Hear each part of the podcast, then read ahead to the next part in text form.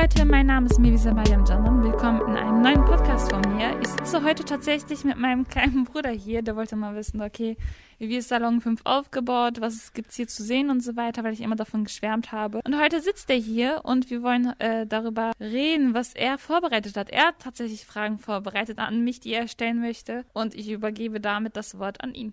Hallo, ich bin Mohamed Akif Jandan. Wie schon gesagt, ich bin Melvins kleine Bruder und ich werde ihr heute ein paar Fragen stellen. Wir werden vielleicht mehrere Podcasts zu mehreren Fragen machen, aber heute wollen wir über Salon 5 reden. Was ist so gut an Salon 5? Was so gut an Salon 5 ist? Ich glaube, einerseits, abgesehen von dem Materiellen, was hier zur Verfügung steht, ist, dass ganz unterschiedliche Jugendliche aufeinandertreffen können aus dem Ruhrgebiet. Ich habe ja die eigene Reihe Butterecke, was du auch manchmal mitbekommen hast, wo es um die Geschichten aus dem Ruhrgebiet geht, angefangen und dann bin ich noch dabei, das weiter auszubauen. Und es geht dann halt um Geschichten aus dem Ruhrgebiet. Und abgesehen davon, dass ältere Menschen, das sind ja meistens ältere Menschen, die gefühlt immer erzählen, dass auch Jugendliche erzählen können und dass eben Salon 5 der Ort ist, wo Jugendliche aus unterschiedlichen Städten aufeinander treffen können und erzählen können. Jetzt, wir beide sind aus Gladbeck, dass wir hier auf jemanden treffen können, der aus Bottrop ist und ganz andere Probleme mit sich bringt, weil unterschiedliche Menschen unterschiedliche Probleme, aber auch unterschiedliche Städte und unterschiedliche Probleme, die halt die Stadt selbst betreffen, die wir mitbekommen. Und dass man sich austauscht innerhalb eines Raumes und dann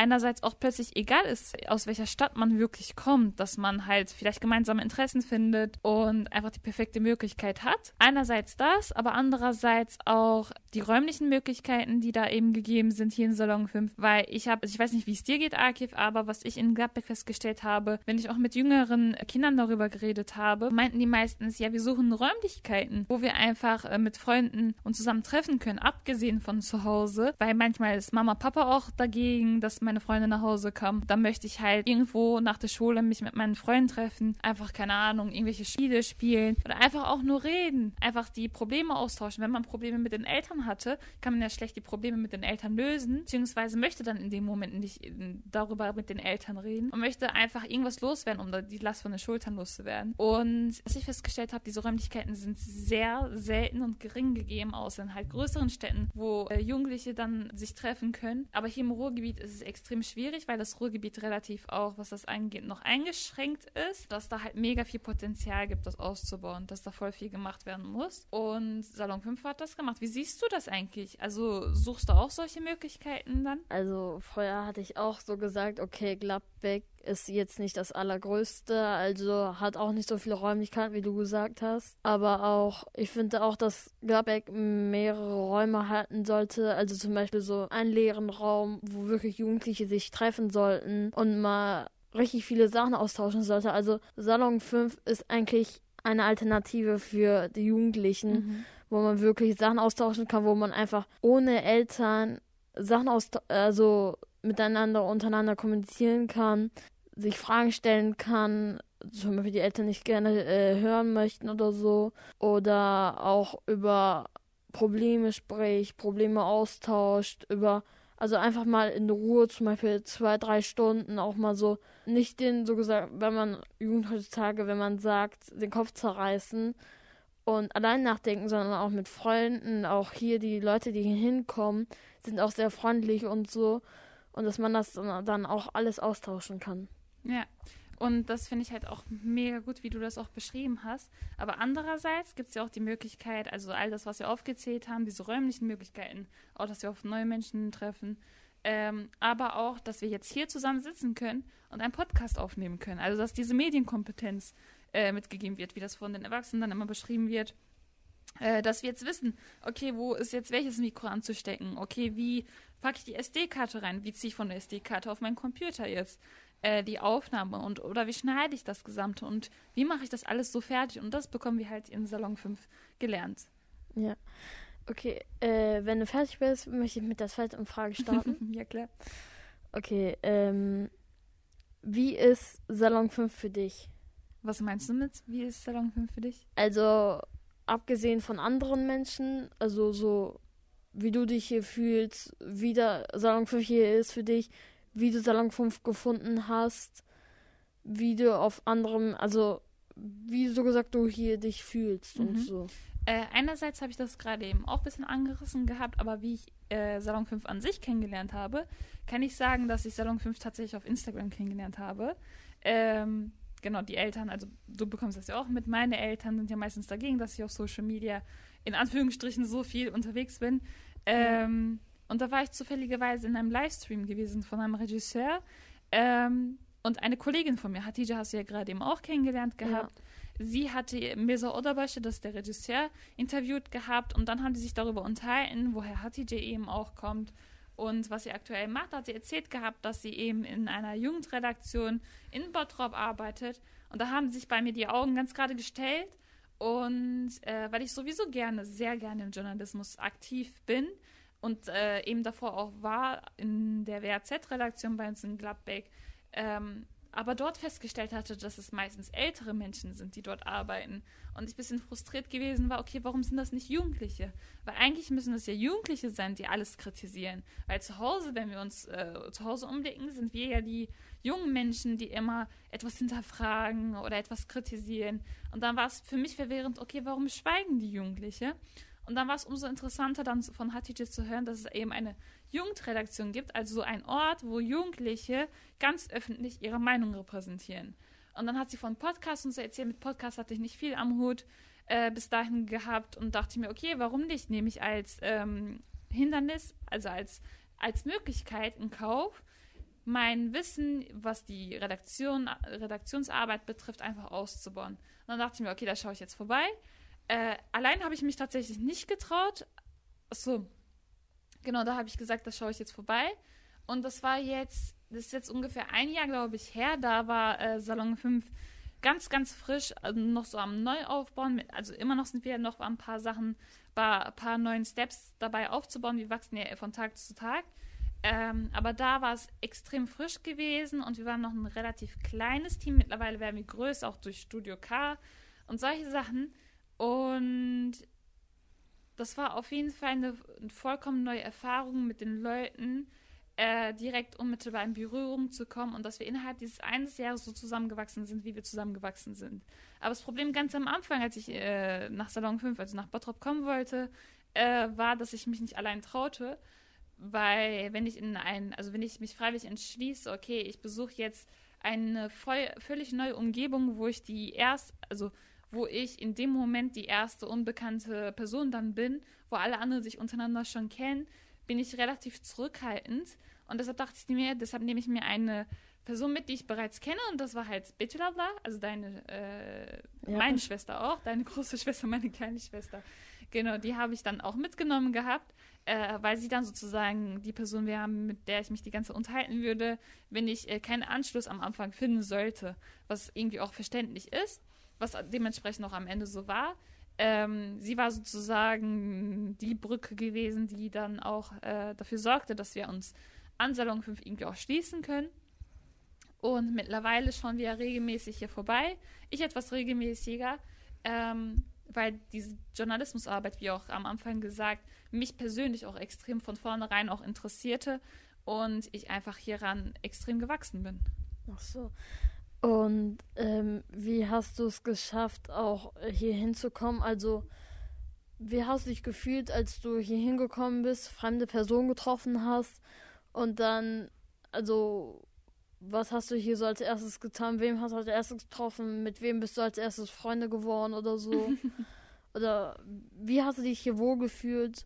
So? Ich glaube, daran erinnere ich mich nicht ganz genau, also mit wem ich äh, als erstes geredet habe.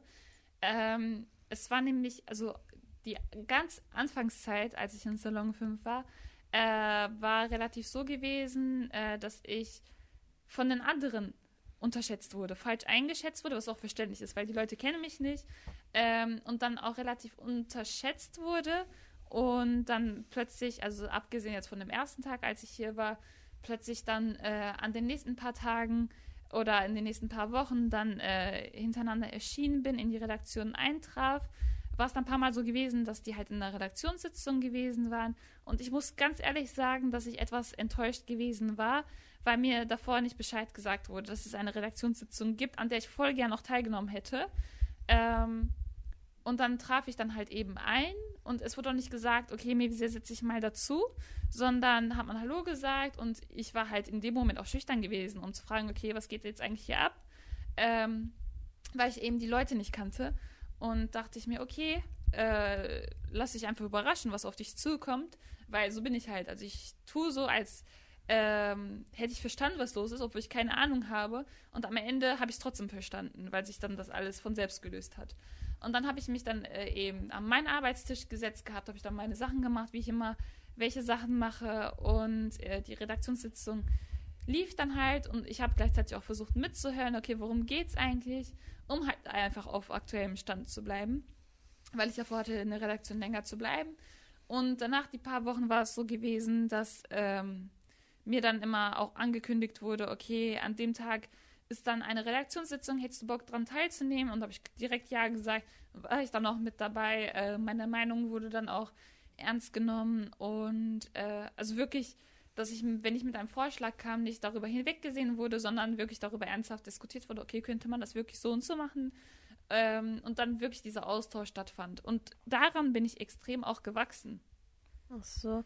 Und wie hast du dich durchgesetzt? Also es ist doch auch manchmal schwer von zu Hause, also von Gladbeck nach hier nach Bottrop zu kommen. Wie hast du dich also durchgesetzt? Wem gegenüber durchgesetzt?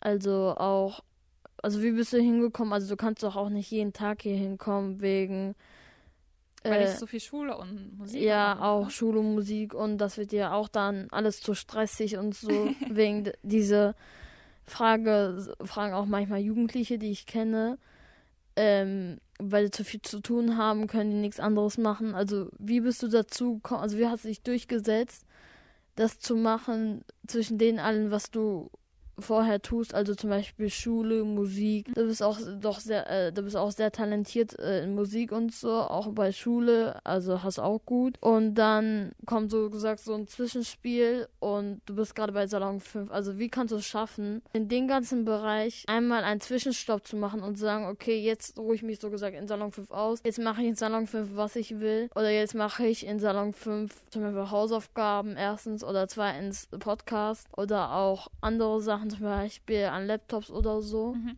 Wie du auch bereits selbst gesagt hast, äh, du hast ja gesagt gehabt, dass ich die Möglichkeit habe, mich in Salon 5 auszuruhen. Also du sitzt ja gerade eben selbst hier in der Redaktion. Die Atmosphäre ist extrem chillig, die Leute sind chillig. Und zwar mögen andere Sachen, die ich auch mache, eben Schule und Musik, in mancherlei Hinsicht etwas stressiger sein, wobei in mancherlei Hinsicht das auch viel, viel Spaß macht. Darüber kann man natürlich auch in einem neuen Podcast reden, inwieweit Schule Spaß macht oder inwieweit Musikwettbewerbsvorbereitung Spaß macht. Aber dass ich den Ausgleich, also einerseits sehe ich einen Ausgleich in Musik, Musik, wenn ich Musik mache, in mhm. Bezug auf Schule sehe ich den Ausgleich in Musik. Ich sehe auch den Ausgleich in Salon 5 in Bezug auf Musik und dann Schule. Also das ist halt einfach die Möglichkeit, ist runterzukommen, wenn ich irgendwelche Probleme habe, dass ich weiß, hier gibt es Menschen, mit denen ich über Probleme, über meine Probleme reden kann, auf offene Ohren antreffen kann und aber auch weiß, dass ich nicht meine Probleme wirklich erzählen muss, dass es in dem Moment egal ist, was geschehen ist, dass es darauf ankommt, was jetzt kommt. Und auch neue Leute hier kennenzulernen, ist einfach die perfekte Möglichkeit. Weil draußen, wenn ihr würde ich irgendwelche random Menschen einfach ansprechen und sagen, hey, erzähl mal, wie es eigentlich, was hast du bisher erlebt als deine Lebensstory? Erzähl mal ein bisschen drüber, würde mich jetzt persönlich interessieren. Ich glaube, die meisten Menschen würden mich einfach dumm angucken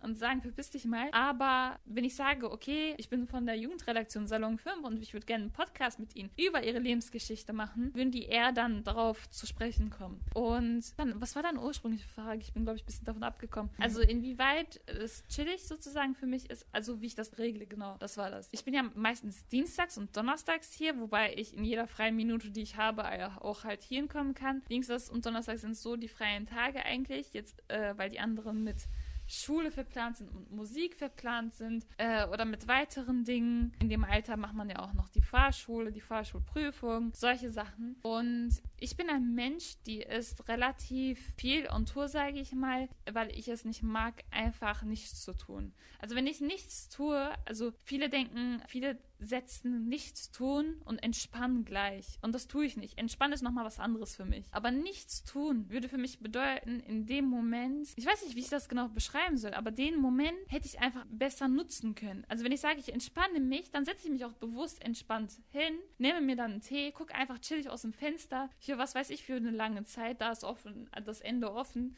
Aber nichts tun wäre dann in so einer stressigen Situation, wo ich so viel aktuell sowieso zu tun habe und mir das auch vorgenommen habe, einfach hinzusetzen, aus, aus Sturheit zu sagen, ah, das, genau das ist das. Aus Sturheit einfach nichts zu tun. Das ist für mich nichts tun. Aber Entspannung ist dagegen was anderes. Entspannung ist was Wichtiges, was ganz Wichtiges, damit ich einfach weiterarbeiten kann, um Energie aufzutanken und weiterzuarbeiten. Nichts tun ist bei mir ungleich entspannen. Und wie hast du dich so gesagt durchgesetzt? Dadurch, dass, also zum Beispiel, du hast doch auch gesagt, äh, nicht zu tun. Also die meisten Jugendlichen auch tun nichts und gucken einfach aus dem Fenster, obwohl sie auch so viel zu tun haben. Aber vielleicht entspannen sich ja. Da musst du ja unterscheiden zwischen entspannen und nichts tun. Ja, aber wenn sie sagen, sie tun nichts, also du kennst ja auch mich, also ich tue auch manchmal nichts und gucke einfach aus dem Fenster. Ja, aber das braucht man ja auch. Ich glaube, da habe ich mich ein bisschen falsch erklärt. Es gibt Menschen, du musst ja ein, also eine Art von Menschen, die regelmäßig sich in Anführungsstrichen entspannen und ihre Zeit vollkommen unbewusst verschwenden. So. Einerseits gibt es das und dann gibt es Menschen, die vieles vorhaben, sich vieles vornehmen, auch machen, aber eben die Zeit benötigen, einfach wirklich in dem Fall nichts zu tun und sich zu entspannen. Also je nachdem, wie man was versteht, widerspricht sich oder ergänzt sich das Nichtstun und Entspannen. Ist jetzt ein bisschen philosophisch gesagt, aber es ist so. Okay, ähm, ja. Und dann kommen wir noch zur letzten Frage. Was kannst du hier alles machen?